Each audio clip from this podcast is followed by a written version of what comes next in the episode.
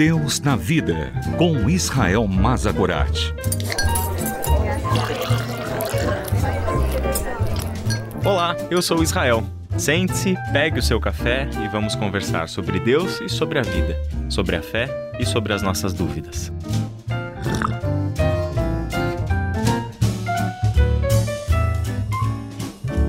Que bom que estamos juntos para mais um episódio do Deus na Vida.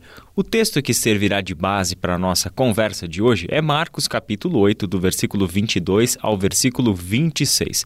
Nesse texto, Jesus cura um cego na cidade de Betsaida. Vamos ler o texto? Eles foram para Betsaida e algumas pessoas trouxeram um cego a Jesus, suplicando-lhe que tocasse nele. Ele tomou o cego pela mão e o levou para fora do povoado. Depois de cuspir nos olhos do homem e impor-lhe as mãos, Jesus perguntou: Você está vendo alguma coisa? Ele levantou os olhos e disse: Vejo pessoas. Elas parecem árvores andando. Mais uma vez, Jesus colocou as mãos sobre os olhos do homem. Então seus olhos foram abertos e sua vista lhe foi restaurada e ele via tudo claramente.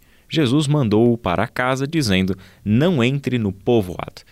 Este é o episódio em que Jesus realiza uma cura um tanto quanto estranha. Em nenhum outro momento vemos Jesus fazendo um milagre em duas partes. Em que, em primeiro lugar, ele não simplesmente ordena que a vista volte àquele cego, ele faz alguma coisa. Ele cospe nos olhos do homem, lhe impõe as mãos e depois, mais uma vez, coloca as mãos sobre o homem até que ele recupere a sua vista por completo. Esta cura em duas etapas é um verdadeiro símbolo da condição dos discípulos que estavam seguindo Jesus. Se você ler com atenção os textos anteriores e posteriores a esta pequena passagem de cura de Jesus, vai perceber que os discípulos já eram capazes de ver, mas ainda não plenamente. Viam Jesus fazer aquelas coisas, lembravam das suas palavras, mas ainda não tinham clareza sobre o que estava acontecendo. Essa é a razão pela qual, na passagem anterior, em que Jesus alerta os discípulos quanto ao fermento dos fariseus e de Herodes, Jesus fala de um assunto e os discípulos entendem que tudo que Jesus está falando é porque eles tinham esquecido de levar o pão com eles.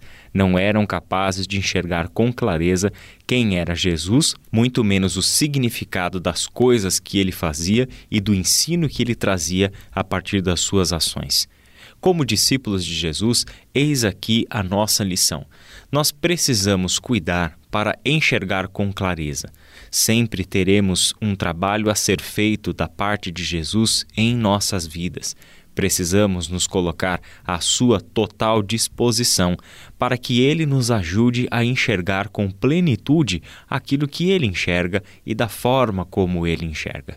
Jesus nos ensina que a vida de um discípulo é um contínuo aprendizado, onde estamos indo da cegueira até a visão plena, até a visão completamente clara sobre quem ele é e a posição que ele deve ocupar em nossas vidas. Não é possível seguirmos a Jesus ainda sendo cegos. Jesus precisa abrir os nossos olhos, e isso ele está fazendo gradativamente, por intermédio da Sua palavra, por intermédio do nosso arrependimento, ao qual somos conduzidos pela obra do Espírito Santo de Deus. O discípulo precisa ter clareza quanto à sua vida, como uma matéria-prima que está nas mãos do nosso Mestre e Senhor Jesus Cristo, e ele está trabalhando continuamente em nossos olhos, da mesma maneira como ele trabalhou nos olhos daquele cego de Betsaida. Vemos aqui Jesus fazendo um milagre em duas etapas, um símbolo de que ele está progressivamente trabalhando nas nossas vidas e nos dando a visão. Talvez hoje a nossa visão ainda não seja tão clara. Talvez hoje ainda estamos confundindo pessoas e árvores. Mas Jesus quer que vejamos plenamente. Principalmente, Ele quer que nós vejamos a Ele, quer que tenhamos a visão clara sobre quem ele é, o que ele está fazendo na história, qual é o seu papel na nossa vida e como isso implica na nossa conduta e na pessoa que nós estamos nos tornando. O texto da sequência, do versículo 27 até o versículo 30, é um texto que cela esta reflexão. porque é ali que Jesus vai perguntar para os seus discípulos sobre a sua identidade. Em outras palavras, a pergunta de Jesus é: Quem eu sou? Essa é a pergunta que os evangelhos levantam, a pergunta mais importante que existe. Pergunta que todos nós, de olhos bem abertos e de visão plenamente clara, precisamos estar aptos para responder, não somente na nossa confissão, mas principalmente com a nossa identidade e história de vida.